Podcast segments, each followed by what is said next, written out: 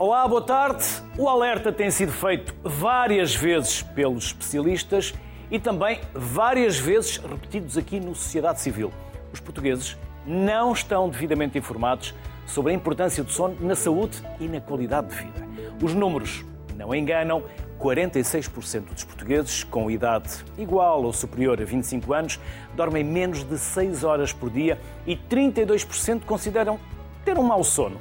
Dormir é uma função natural básica, tal como respirar, por isso importa falar sobre a importância do sono.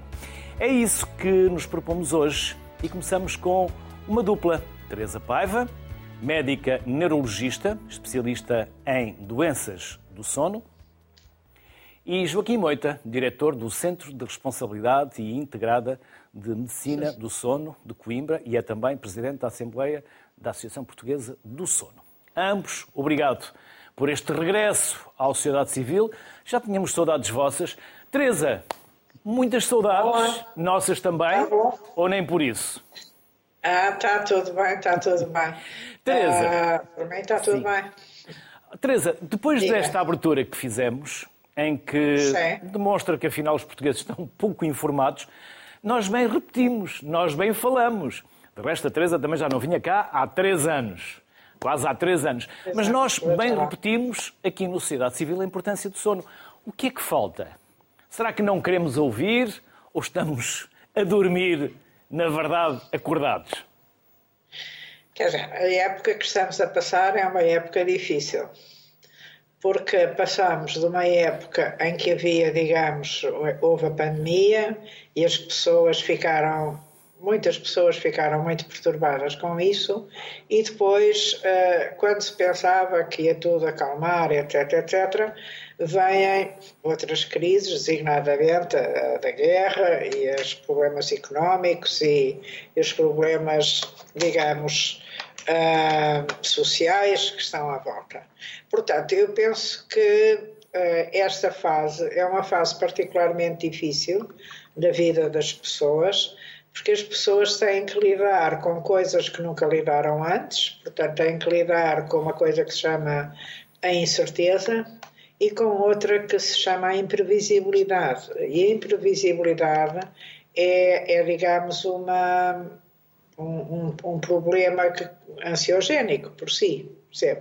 Portanto, é, penso que é natural que as pessoas uh, se, se, se andem a dormir pior e andam mais preocupadas, andam mais ansiosas, andam mais deprimidas, mais tristes uh, e fundamentalmente preocupadas e até irritáveis, percebe? Eu faço estas escalas diariamente e sei que a ansiedade, a irritabilidade e as preocupações são coisas muito, muito, uh, muito frequentes e estão muito frequentemente elevadas nos doentes.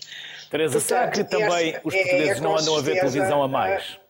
Hã? Será que também não andamos a ver televisão a mais e passamos tantas horas a ouvir os mesmos problemas que, que, achamos quase que está tudo de pernas para o ar? Na verdade, Guerra sempre houve... a mais, ou as redes sociais a mais, não é? Depende também. das idades, sabe?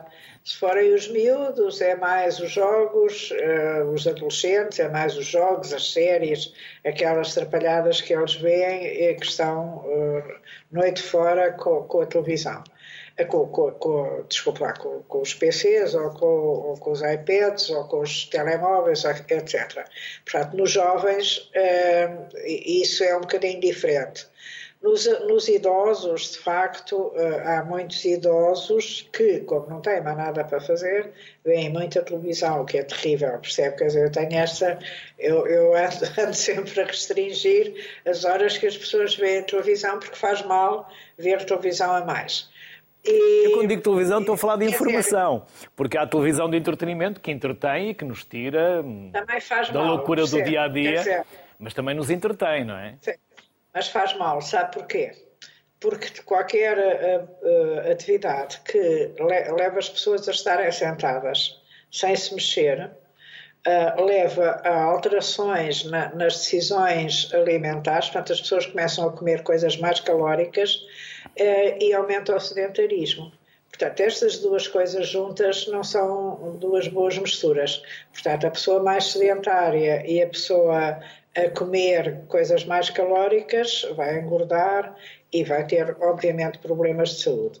Portanto, uh, o ver televisão a mais, mesmo televisão de entretenimento, não é uma boa ideia. É evidente que, se quer que eu diga, eu muitas vezes aconselho as pessoas a não verem as notícias durante muito tempo, porque aquilo é, é, muito ansiogénico, não é? Portanto, as notícias da guerra e as notícias das catástrofes são sempre muito ansiogénicas e, portanto, as pessoas devem limitar. Aguentam até X, têm que estar informadas, com certeza, mas não podem estar horas a ver eh, o que é que se passa aqui e ali, tá, tá, garantidamente. Joaquim Moita, há quem esteja em loop horas a fio à frente de um ecrã de televisão e aquilo que sempre aconteceu, mas que agora nos entra mais rapidamente pelas televisões que estão em contínuo, parece que uh, o mundo está prestes a acabar. Deixa-nos ansiosos, deixa-nos mais irritados. Como dizia a Teresa, convém não ver muita televisão, especialmente se for informação ou se forem muitas horas o que faz com que os nossos hábitos alimentares e a nossa saúde se deteriorem. Sim, sem dúvida, eu concordo. Concordo inteiramente com, com as palavras da professora Teresa Paiva e com as suas próprias palavras. Eh, de facto, vivemos tempos de incerteza, de imprevisibilidade e também de precariedade. Não saber se amanhã ou se no mês seguinte ou não há rendimentos para alimentar a família, para pagar a renda da casa, para pagar eh, todas as despesas que a família tem, isso de facto é sem dúvida um fator que gera grande ansiedade e necessariamente insónia e múltiplos acordados durante a noite. Eh, de qualquer forma, eu gostaria de dizer que, tirando esta questão, os tempos modernos, os tempos que vivemos, eh, tenho algum otimismo relativamente às suas palavras iniciais. Você diz que, que diz e diz bem que continuamos a dormir mal, a dormir pouco, mas eu penso que algum trabalho foi feito nos últimos, na última década, talvez. Uh, a sociedade civil tem contribuído para isso, a última vez que nos encontramos. Aqui. E vocês muito também. São vocês que fazem o programa. Só estou aqui a tentar não estragar e que quem está lá em casa não adormeça. Estivemos foi 2 de abril, não é? 2020, mesmo no coração da, da, da, pandemia. Não me, esqueço, não me esqueço desse dia e, de facto, sem dúvida que uh, a comunicação social, aqui está um papel importante da comunicação social, tem tido, tem tido tem tido, tem tido muito, muito, muito importante em divulgar a importância de dormir no número de horas uh, certas, antes de mais, e depois ter um sono de qualidade. Uh, portanto, eu penso que eh, penso que aos poucos e poucos a sociedade, as pessoas se vão, estamos muito longe do ideal, mas que há uma atenção maior do que aquela que havia há alguns, há alguns anos. Não só para a importância de dormir bem, mas também para as próprias doenças do sono eu, tal como a professora Teresa Paiva, vemos muitos doentes durante o dia e notamos isso, que doenças como a apneia do sono ou mesmo doenças como a insónia hoje preocupam, preocupam as pessoas. Preocupam as pessoas, sabem que não é uma coisa esotérica, que não é uma coisa eh, normal, ressonar, ter, fazer paragens respiratórias, no dia seguinte estar com sonolência.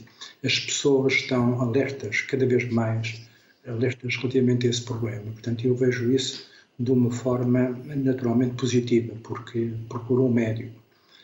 Agora, a questão está na resposta médica, mas isso é outro problema. De qualquer forma, gostaria de dizer que temos tempos difíceis, momentos de tempos difíceis, mas, por outro lado, há uma atenção cada vez maior para os problemas do sono, o que eu acho que, apesar de tudo, é, é positivo. Teresa Paiva, dormir muito não é também aconselhável e também não significa dormir bem. Estamos a falar de quantas horas e em que idades será o aconselhável? Bom, eu não, não vou dizer as idades todas, porque é muito difícil. Não, assim os mais novos, Vocês os adolescentes, os adultos. Tabela. Mas é, uh, quer dizer, num adulto, um adulto não deve dormir mais que 10 horas, uma pessoa idosa como eu não deve dormir mais que, que nove, em média, não é? Quer dizer, não pode dormir um dia, mas não pode dormir em média. uh, e, e, e, não devem dormir menos de seis e na minha idade menos de cinco. Portanto, falando dos adultos, as crianças podem, obviamente, podem e devem dormir muito mais e não devem dormir tão pouco, não é? Portanto, isso é, uh, só lhe dei os dados dos adultos. Mas em relação, voltando à sua pergunta inicial, uma das coisas que muitas pessoas não, não pensam que tem efeito são as coisas do cotidiano na nossa vida e as coisas do passado na nossa vida e no nosso sono. Quer dizer, eu tenho uma percentagem muito elevada de doentes que tiveram ou que foram vítimas de trauma quando eram crianças, quando eram adolescentes ou quando eram adultos. E essas coisas que acontecem, portanto, muitos anos antes de, de do agora, não é? Portanto, é está a ver uma pessoa que tenha uh, 40 anos, uh, são 40 anos depois, se, se foi em criança. Uma pessoa que tenha, que tenha 20 anos, pode ser há 20 anos, pode ser há muitos anos ou pode ser há poucos. Mas esta ideia do trauma e de ser vítima de violência é muito frequente e é muito importante na nossa sociedade, é, é apesar de nós termos a mania que somos todos muito bonzinhos. Mas as agressões uh, psicológicas nas escolas, as agressões psicológicas nos casais, as agressões psicológicas de pais para filhos ou entre irmãos são muitas vezes mais lesivas que as próprias agressões físicas, uma por uma razão simples, é que, efetivamente, as, as, a agressão psicológica é subtil, é insidiosa e é pouco notada. Ao passo que a agressão física, pronto, uma pessoa vê, apanhou um estalo, deu um pontapé, qualquer coisa, não é? Portanto, isso é imediatamente notado. Não estou a, dizer, a defender com certeza que a agressão física é boa, não é de todo. Mas uh, a agressão psicológica é muitas vezes esquecida e a frequência com que eu tenho aqui doentes novinhos, miúdos, nas escolas, ou adolescentes nos liceus ou nas universidades, ou adultos que foram uh, vítimas de bullying quando eram adolescentes, é muito frequente, percebe? Esta ideia do aumento da violência, recentemente verificou-se isso num estudo feito pela professora Margarida Gaspar de Matos e pela professora Tânia Gaspar nacional em termos das escolas, esta uh, noção, a violência tem efeitos a prazo, a curto, a médio e a longo prazo. Portanto, as pessoas serem vítimas de violência não é uma coisa boa e há outros traumas. Portanto, os traumas de perder o emprego, os traumas de não ter dinheiro, os traumas de ter uh, violência no trabalho, etc, etc, etc, são traumas reais. E muito, muito importante é o excesso de trabalho que as pessoas têm. Portanto, o excesso de trabalho, o multitasking, o trabalhar horas a mais, o estar constantemente a ser interrompido, o uh, estar constantemente com prazos, o pedirem constantemente coisas que são para ontem e não para amanhã, quer dizer, é uma forma de trabalhar nacional e completamente disruptiva. Portanto, estas situações acrescidas àquilo que eu disse da época que nós estamos agora, leva, e a minha experiência, digo-lhe, eu tenho cada vez doentes mais complicados e mais difíceis e vejo efetivamente muitos doentes por dia, eh, esta, esta, esta ideia de que há um passado para além das doenças físicas, etc., há efetivamente toda esta parte que é, de certa forma, comportamental e ambiental, etc., que vai marcar de uma forma muito nítida o sono. E isso, uh, quer dizer, o doutor eh, Joaquim Moita sabe isto tão bem como eu, eu aproveito para o cumprimentar, que já não o vejo há muito tempo, um cumprimento virtual, mas isto é efetivamente um problema que os portugueses têm que lidar de frente, percebe? E não podem pôr para debaixo do tapete. Joaquim Moita, o dia tem 24 horas. Sim, diga. Trabalho, relativamente à questão do trabalho, além de tudo aquilo que a professora Teresa Paiva acabou de dizer, eh, eu gostaria de chamar a atenção para uma realidade que me preocupa muito em Portugal que é a questão do trabalho por turnos. Devíamos ter uma hora certa. O nosso trabalho ritmo biológico. É uma, é uma verdadeira. É uma, quer dizer, vivemos uma situação profundamente, muitíssimo grave. Há legislação uh, europeia, há legislação nacional que pura e simplesmente não é cumprida. Mais grave do que isso é a noção que as pessoas têm, quer os trabalhadores, quer os empregadores, têm de que o trabalho de turnos é uma coisa de sumenos importância. Eh, nas consultas, nós vemos, vejo, nós vemos, quem faz consultas, vemos que de facto eh, as situações, eh, as situações, as doenças do sono são muito mais graves nos trabalhadores turnos. O trabalho por turnos por si próprio gera perturbações, sonolência diurna excessiva, alterações cognitivas, insónia, perturbações digestivas, perturbações cardiovasculares. E isso é muito, muitíssimo eh, menosprezado pela sociedade portuguesa atual. Ao contrário do que acontece, eh, por exemplo, já aqui ao lado, em Espanha, em que há uma grande preocupação para que o trabalho seja regulamentado. Porque as pessoas aqui em Portugal saberão, exceto os profissionais que trabalham por turnos, não? os médicos sabem disso, que uma pessoa matutina, aquela que se levanta muito cedo e que tende a ir para a cama mais cedo, eh, funciona mal no trabalho de turnos. Que a partir dos 50 anos é muito difícil fazer turnos. Que há um conjunto de regras que podem, pelo menos, minimizar os efeitos do trabalho de turnos. Nada disso é seguido, nada, não se fala dessa questão. Uh, antes, pelo contrário, assistimos a turnos que nem sequer são regulares. Manhã, tarde, noite, descanso, como faziam antigamente os enfermeiros. Agora já não fazem, porque não há enfermeiros suficientes.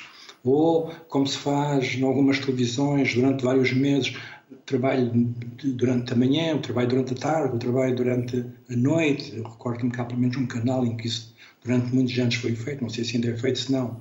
Quer dizer, neste momento a situação é grave. Não há regras. Um trabalhador, por exemplo, um motorista, e há muitos, muitos motoristas, motoristas pesados, que estão na cama às 23 horas e são chamados, uh, são chamados para ir fazer um serviço até ao Luxemburgo, por exemplo.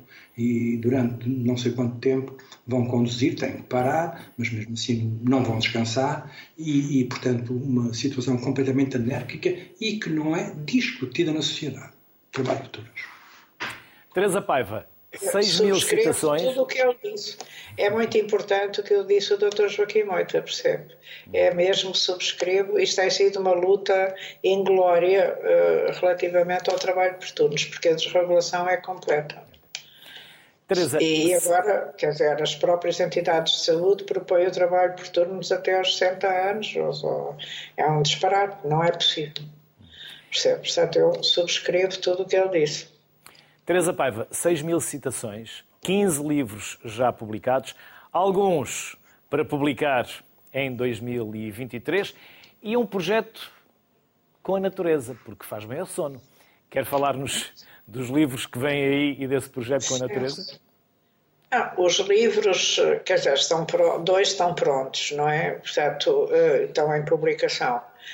Um, é, é um, foi um trabalho feito com mais 24 pessoas, que nós conseguimos fazer num mês, foi uma coisa extraordinária, e, e tem 24 capítulos e tem, quer dizer, cerca de 18 uh, eh, trabalhos originais sobre uh, o, o, o sono, o Covid, uh, portanto, o que se passou durante o Covid, porque nós fizemos inquéritos a cerca de 5 mil pessoas uh, uh, no continente, no, nos Açores e na Madeira, e, portanto, estes, os resultados, e ainda temos mais resultados para publicar, mas os resultados Uh, estão compilados nesse livro que está feito, pronto, acabado e, e, portanto, está neste momento em publicação e será um livro importante de referência uh, sobre, sobre as relações do sono com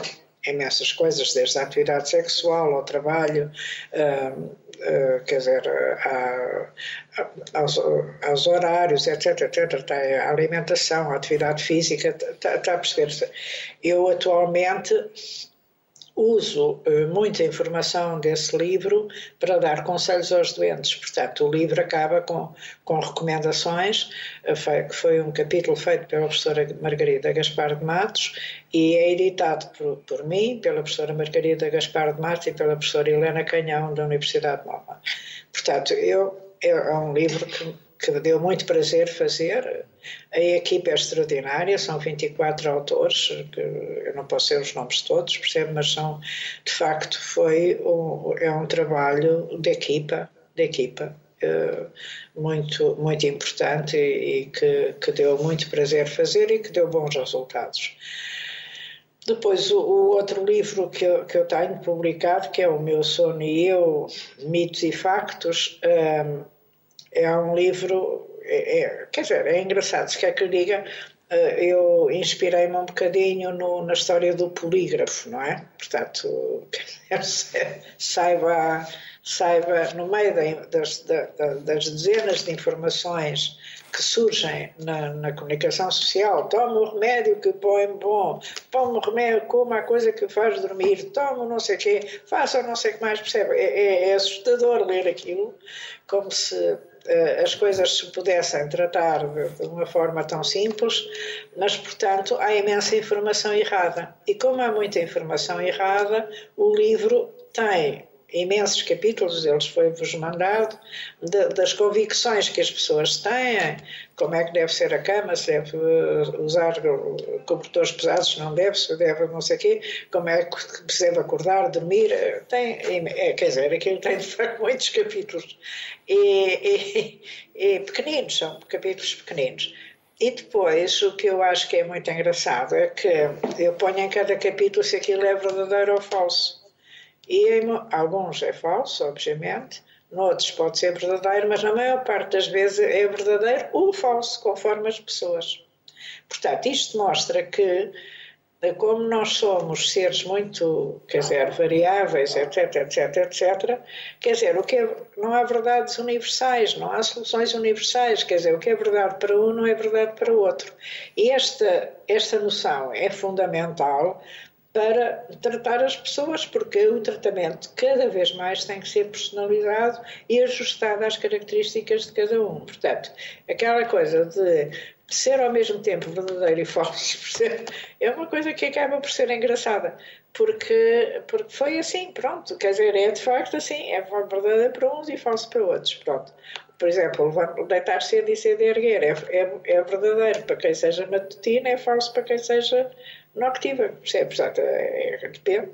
É, é verdadeiro para uns e falso para outros. Isto é um exemplo simples, mas ah, há muitos exemplos disso, quer dizer, quase todos é a história do falso ou verdadeiro, ou então não se sabe, não é? Quer dizer, também há coisas que não se sabe, e eu tentei pôr ali aquilo que, de que havia evidência científica. essa é, é, é, é a história do outro livro também está pronto, já está na editora para, ser, para sair, sai, está fresquinho. Depois, o, o, o, hotel, não é? Que está... Sim. Exatamente, natureza. O, o hotel, faz tão bem à coisa... saúde é? e ao so... que faz tão bem à saúde e ao sono. O hotel faz bem à saúde e ao sono.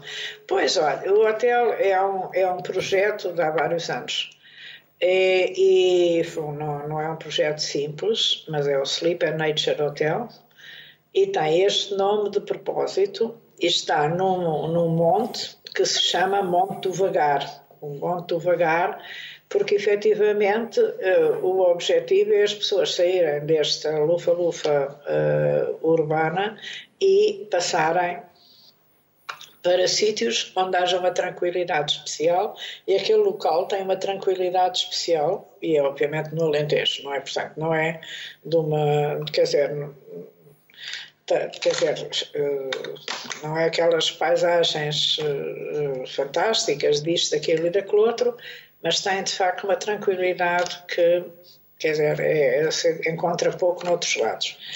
E depois a relação de, de, de, com a natureza, é que é, digamos, o meu projeto, quer dizer, quer dizer, atual, em grande escala, tem que ver com isto.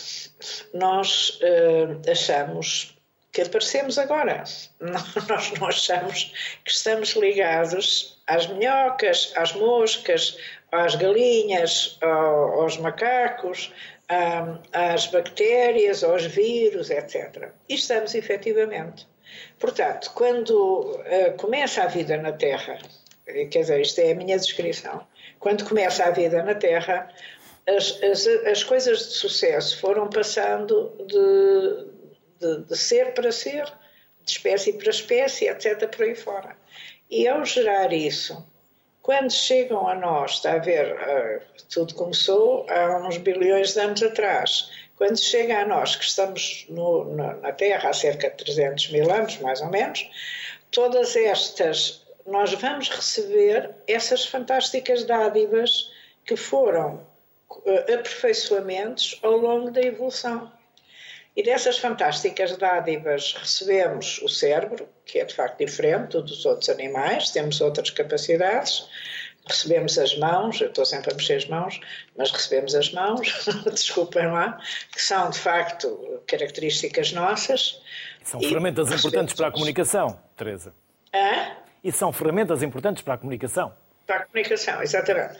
E, e, e, e, recebemos um sono que está altamente adaptado ao nosso cérebro, ao nosso corpo, tem coisas fantásticas. O coração é um órgão fantástico, o fígado é um órgão fantástico, os rins, os pulmões. Quer dizer, nós temos a pele, etc. por aí fora. Quer dizer, são coisas fantásticas. E, portanto, nós temos um corpo fantástico, uma mente fantástica e um sono que está adaptado a essa excepcional qualidade.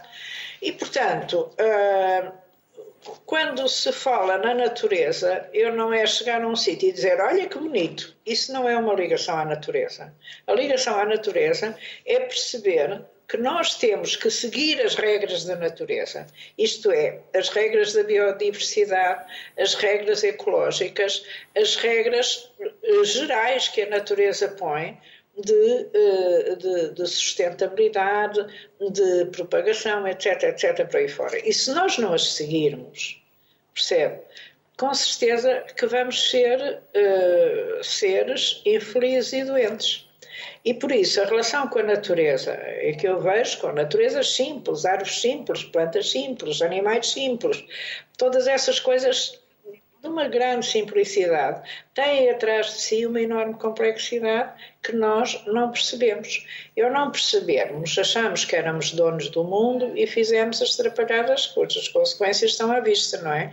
Portanto, se fizermos isso ao nosso corpo, temos catástrofes no nosso corpo.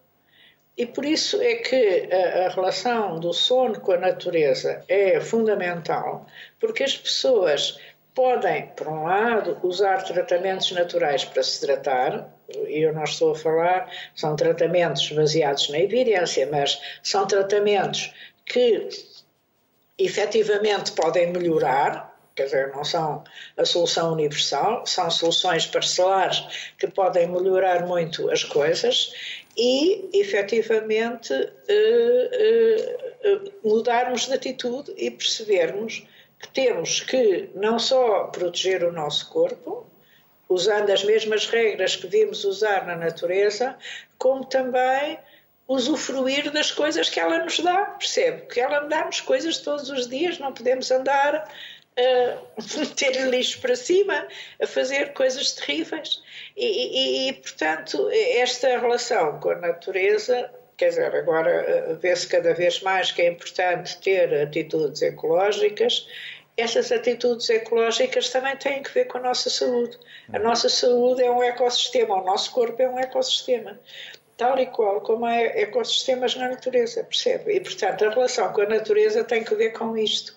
Tem que ver com o, o agradecer esta fantástica herança que nós recebemos quase que uma dádiva, porque não fizemos nada por isso, e é uma dádiva que temos. E entre dessa dádiva está o som. Percebe? Joaquim Moita. A norte-americana Fundação do Sono diz que se dormirmos 20 horas seguidas, em termos de reflexos, equivale a termos bebido uma garrafa de vinho. Ou então, se dormirmos menos de 6 horas, ou pelo menos 6 horas, ao fim de duas semanas é como se tivéssemos feito duas diretas seguidas. E é aqui que estão os portugueses. O que é que nós devemos fazer para termos uma melhor higiene do sono? Por exemplo, irmos para a cama mais cansados, praticar exercício físico, não levar os telemóveis, não ter televisor no quarto. Mais algumas que nos queira deixar para contribuir. Você, você está um perito. Você já está um perito. Mas eh, aqui, quem sabe, são os convidados. Joaquim, eu aprendo convosco e vocês têm sido excelentes professores e eu tenho aprendido muito convosco. Muito ouvir a professora Teresa Paiva sobre as questões da, da importância da natureza. É? é? é evidente que a natureza há uma questão central, no meu entendimento, que é o sol. A vida na Terra teve que se adaptar a esta realidade é? com muitos milhões de anos. A Terra gira à volta do Sol. A Terra gira sobre si própria. E teve que se adaptar a isso. E é aí que surgem períodos de sono e períodos de vigília para toda a vida, para todas as formas de vida, até a forma mais evoluída que é o homem, mas que, como bem disse a professora Teresa Paiva, tem uma tendência de algo autodestrutiva. Um, falando das regras de higiene do sono, um, é claro, é importante salientar sempre o mais importante, que é a regularidade levantar e deitar à mesma hora. É claro que não podemos levar isto como um dogma, mas devemos tentar fazê-lo, incluindo aos, aos fins de semana. É talvez a regra mais importante e é do senso comum. Ciência diz-nos isto, não é? que isto é muito importante e que resolve muitos dos problemas das pessoas que dormem mal, nomeadamente as pessoas que têm sono. É a regra mais importante, a regularidade. Depois, outra regra muito importante talvez a segunda regra mais importante é o controle da temperatura. É muito difícil dormir eh, com temperaturas inferiores a 16 graus ou superiores a 24 graus. Nós, para adormecermos, a nossa temperatura central, interior, tem que diminuir. Nem que para isso a temperatura superficial, a da pele, a das mãos, a dos pés, a da face, suba e muitas vezes um banho quente aumenta a temperatura da pele, também é relaxante. E aumentar a temperatura da pele desloca a temperatura central para a superfície. E ao deslocar a temperatura central, ela diminui. E isso vai permitir o readormecimento, o adormecimento, melhor dizendo, mais fácil.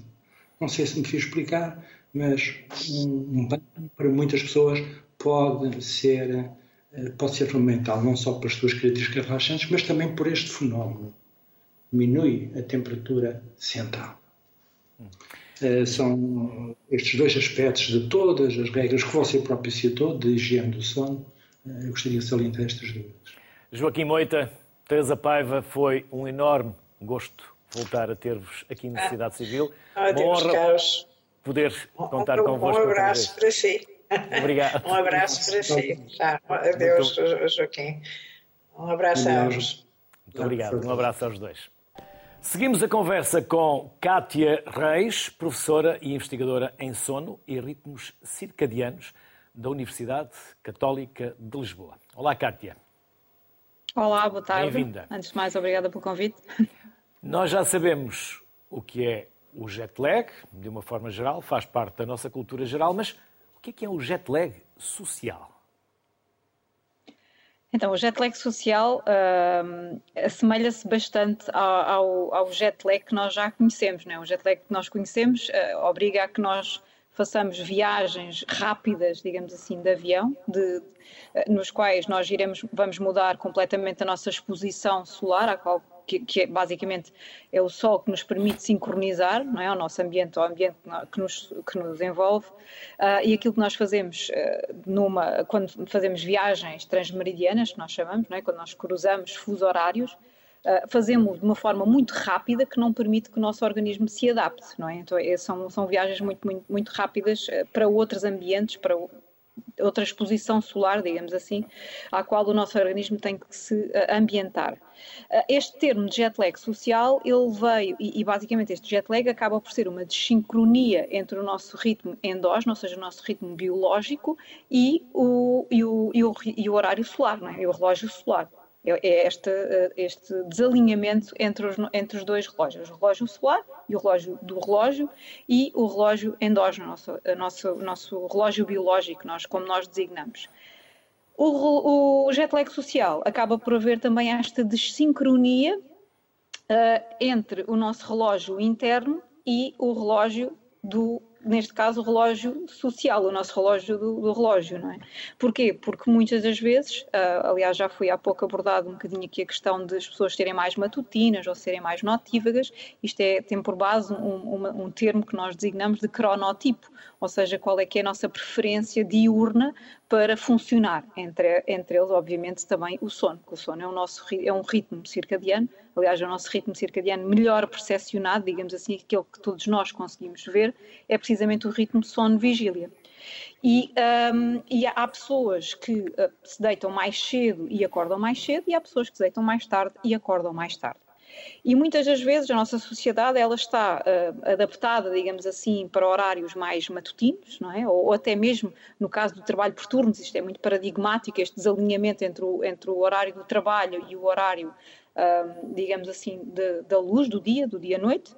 E uh, o jet lag social é este desalinhamento, ou seja, durante a semana, durante o dia de trabalho, nós temos que, apesar do nosso, o nosso organismo uh, preferir, se calhar, uh, funcionar um bocadinho mais tardiamente, ou seja, dormir mais tarde e acordar mais tarde, que é o caso muitas das vezes dos adolescentes, não é? Um, têm que acordar mais cedo, de forma a cumprir com as suas atividades sociais, seja de trabalho ou, ou escola, no caso dos adolescentes, voltando outra vez aos mesmos, uh, e quando chegam ao final de semana, aí já não têm então este constrangimento, uh, digamos, do, do, relógio de pulso, é? e conseguem dormir na hora que é a hora desejada.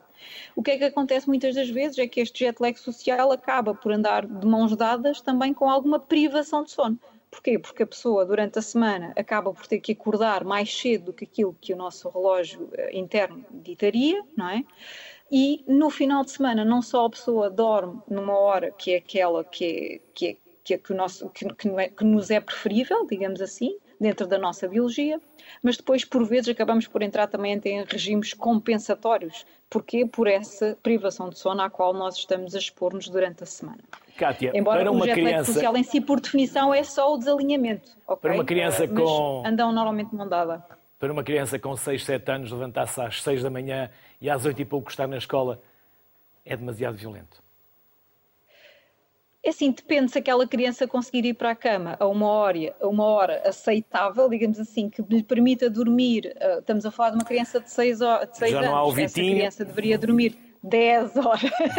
Quando havia o Vitinho. O é exatamente. Agora esse, não há. Esse, eu lembro-me imenso do Vitinho, é? o Vitinho dava imenso jeito, por acaso o Vitinho era, era muito bom. Naquela altura acho que devíamos retomar o Vitinho, porque era um sinal uh, que, que, que, nos era ditado não é? para que nós fôssemos dormir. A verdade, o que é que acontece é que muitas das vezes os miúdos acabam por estar, uh, por ir para a cama muito mais tarde do que aquilo que era o suposto, lá está, por, por até mesmo com essas idades já há uma grande dependência, muitas das vezes até dos tablets e dos jogos e tudo e mais alguma coisa, e depois têm que acordar demasiado cedo uh, realmente para ir para, o, para a escola às seis da manhã realmente é, é, bastante cedo e só seria e só funcionaria se essa criança fosse para a cama às oito da noite. Coisa que na nossa sociedade não é bem bem aquilo que nós, nós infelizmente uh, vemos no, no, nosso dia a dia, não é? Porque a nossa sociedade é uma sociedade francamente tardia uh, e com hábitos francamente tardios. E claro que se tivermos depois que acordar demasiado cedo para, para ir para a escola ou para ir trabalhar, uh, vamos andar a cortar claramente no nosso sono e que vão para a cama sem telemóveis. Cátia Reis. Exatamente. Hoje em dia há muito telemóvel também, exatamente. Não, há cabeceira, não é? Cátia Reis. Infelizmente. Muito obrigado pelos contributos que nos deixou. Bem-haja. Obrigado. Ora, é essa.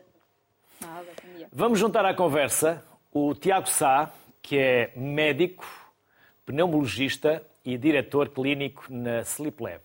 Olá, Tiago. Acaba as Olá, noites em branco. Como é que vamos acabar com as noites em branco? Guia para noites descansadas e dias com mais energia.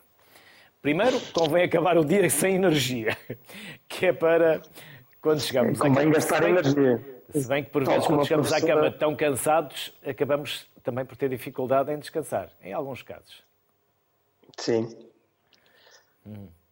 Muito bem. Uh, ali, uh, esse livro é mais do que, do que propriamente um guia para, para, para ajudar a dormir melhor. Uh, é, é, um livro que tenta explorar um bocadinho o funcionamento do sono e partilhar isso de uma forma simples e de fácil leitura como é que funciona o sono, o que é que nos faz ter sono, muitas das coisas que, que, os, que os, uh, os ilustres participantes têm falado agora acabam por estar aí, aí reunidas. Uh, não pretendo ter a eloquência da, da professora Teresa ou do, ou do Dr. Joaquim Moita, que são referências, e, e, da professora Cátia Reis, são referências na medicina do sono, mas esse livro acaba por ter um, muita informação compilada nesse sentido, como funciona o sono, ajudar-nos a entender os mecanismos, a percebermos o que, o que se passa e depois fala também de algumas recomendações, ah, que o Luís também já, já referiu aqui, muitas das coisas, das medidas de higiene de sono que estamos a falar. Mas o que eu acho mais interessante é que aborda essas medidas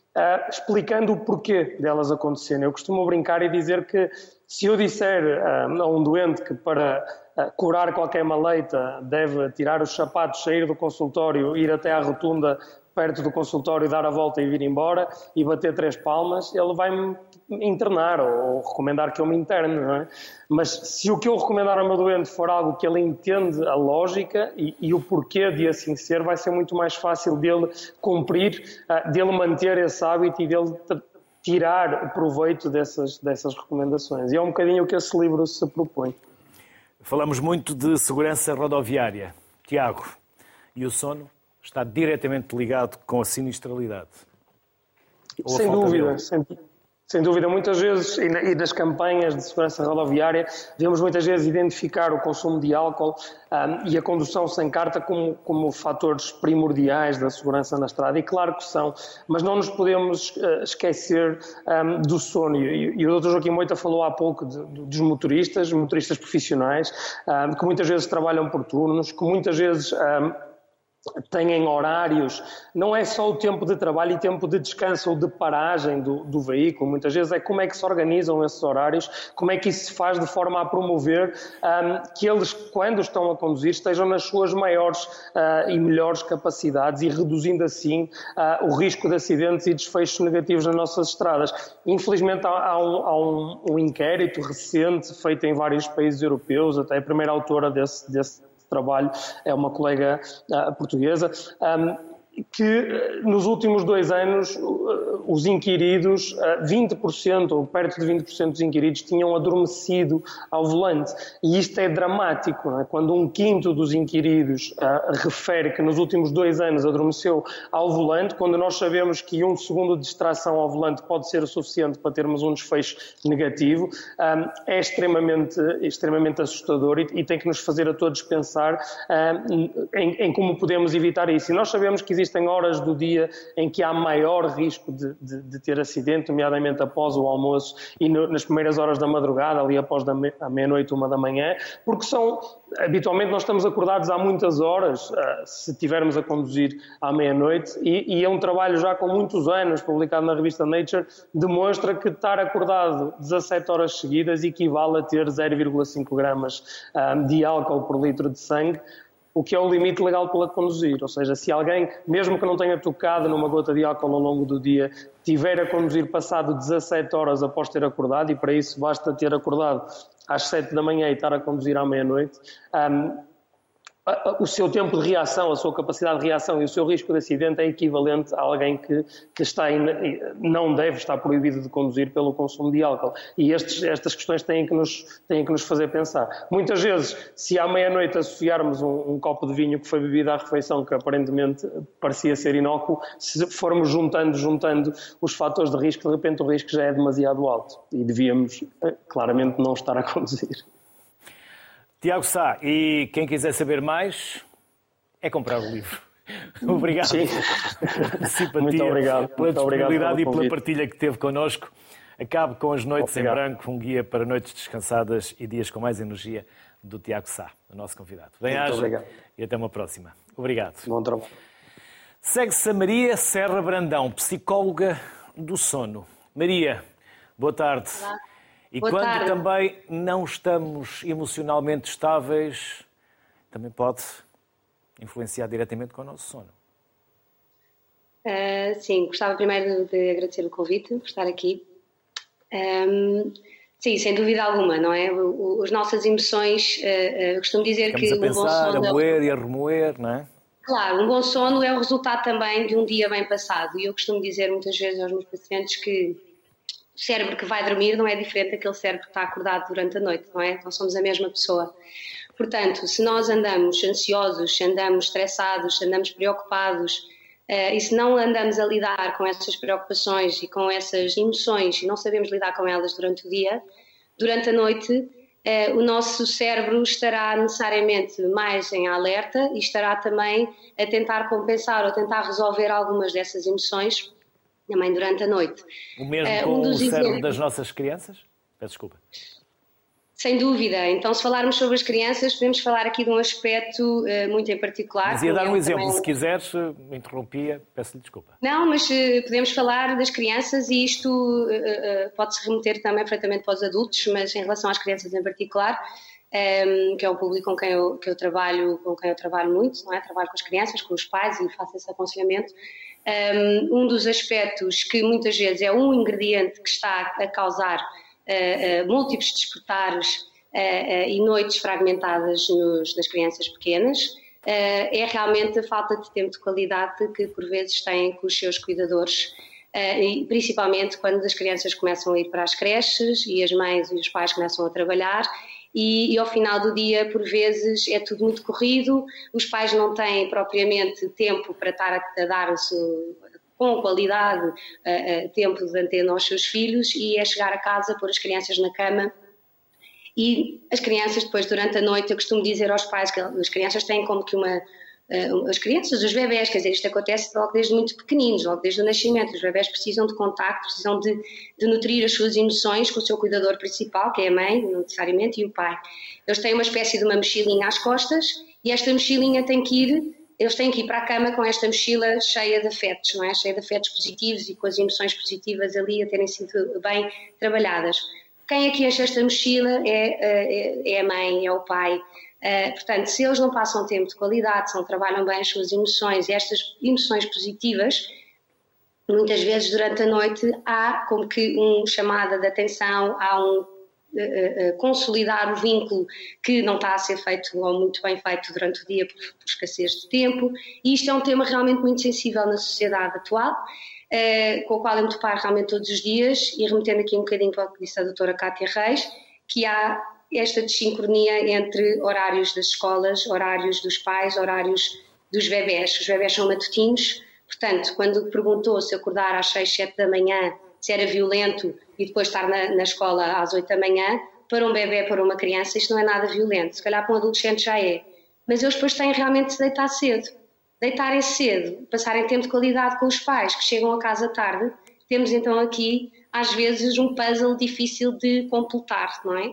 Portanto, sim, sem dúvida que as emoções uh, têm um papel muito importante no sono e nem sempre este é considerado. E muitas vezes é realmente o ingrediente que está aqui a causar, uh, eh, um, ehm, pronto, a causar perturbação no sono. Isto nas crianças e nos bebés é muito, é muito visível. Maria Serra Brandão, num minuto.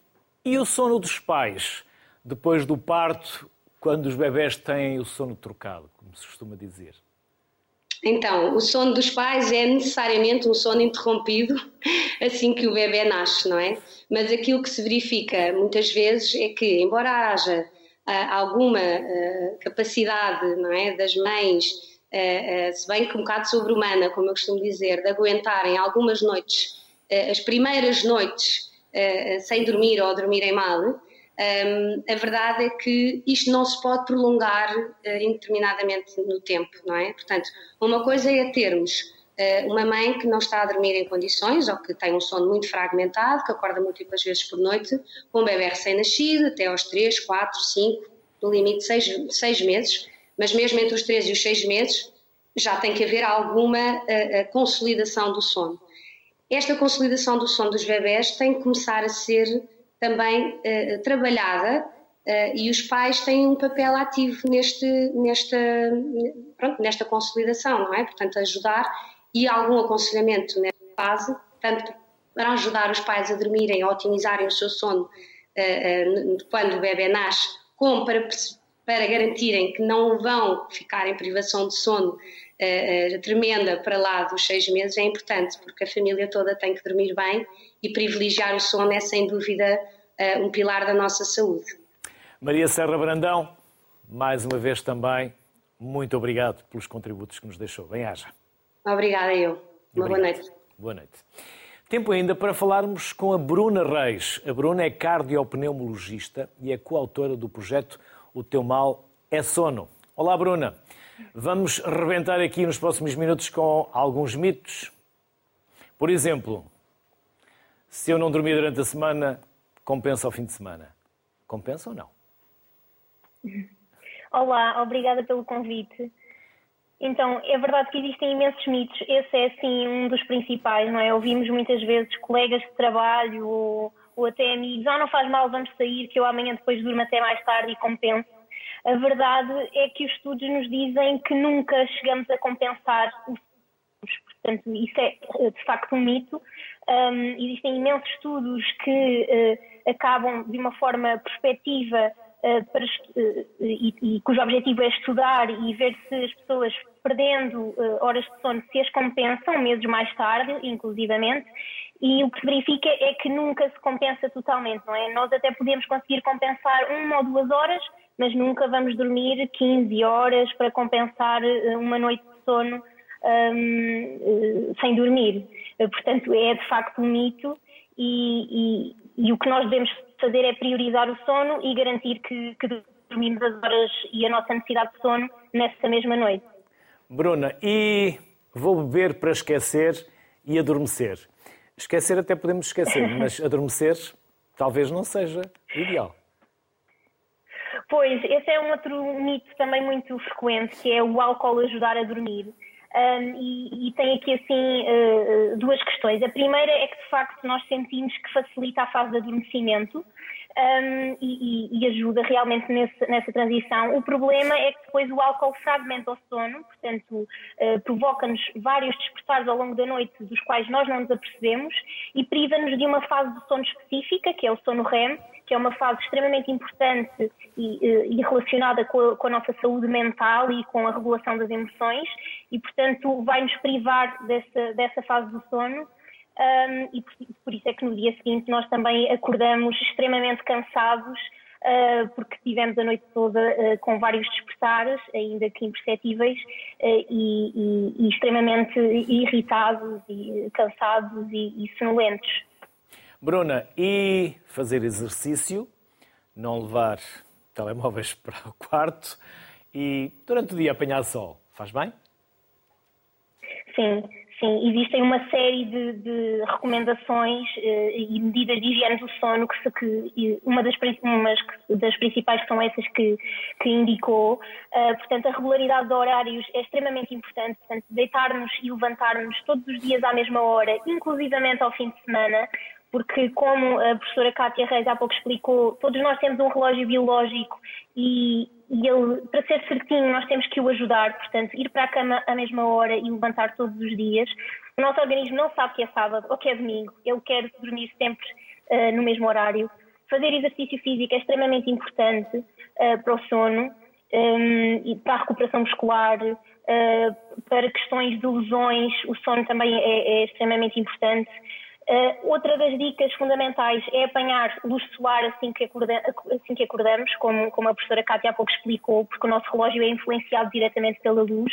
E depois existem uh, outras recomendações, como manter o quarto fresco evitar as, as tecnologias que emitem luz e o próprio conteúdo que, que nos dão das redes sociais, de vídeos, uh, podem estimular o nosso cérebro e nós queremos exatamente o oposto, não é? Entrar numa fase de transição para o sono. E essas são, assim, uh, as principais. E, claro, evitar estimulantes como a cafeína ao final do dia um, ou o tabaco, evitar sempre. Uh, e o álcool, claro, como falámos há pouco no mito. E é tudo isto que vocês falam no O Teu Mal é Sono. Que projeto é? Exatamente. Bruna? Sim. Uh, o Teu Mal é Sono é um projeto que eu criei em 2020 com uma colega que é igualmente cardiopneumologista, a Sofia Rebocho, uh, que, é, que, que, nasceu, na verdade, como um podcast e, e que continua a, a, a ser assim, uh, numa altura de crise em que tivemos que ir para casa porque a nossa clínica fechou e em que as pessoas começaram a ser muito vocais relativamente a alterações do sono, portanto, na altura da pandemia, toda a gente relatava muitas insónias, um, vários pesadelos com o vírus e temas relacionados, a par de, de sintomas como uh, muita ansiedade, até desesperança, e nós, estando em casa, acabámos por decidir tirar um projeto da gaveta e atuar na prevenção de distúrbios do sono e, portanto, criámos esta página de Instagram eh, que convido a visitarem, chamada Teu Mal é Sono, assim como um podcast que encontram no Spotify e em todas as plataformas, em que falamos de distúrbios do sono, mas também do sono ao longo da vida, como o sono infantil, como a doutora Maria há pouco estava a falar, ou até o sono nos idosos, uh, o sono na menopausa, no pós-parto, ou temas mais inusitados como o sono nas prisões. E tem sido um projeto que o objetivo é mesmo esse, é capacitar as pessoas para uma formação que ainda não há, nem nas escolas, nem em casa. Um, já se fala muito da importância do exercício físico, da alimentação saudável, das drogas, do álcool, da saúde sexual, mas o sono que nos ocupa em média entre 25 a 30 anos das nossas vidas, ninguém nos diz o que é que acontece durante todos estes anos e, portanto, em parte queremos tentar colmatar, ainda que em pequena escala, esta falta de formação sobre, sobre o sono.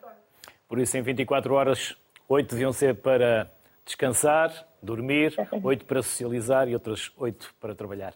E se assim fosse, estava tudo bem, ou pelo menos aparentemente bem. Bruna Reis, muito obrigado pelos contributos. Muito obrigada pelo convite. Obrigado. Obrigada.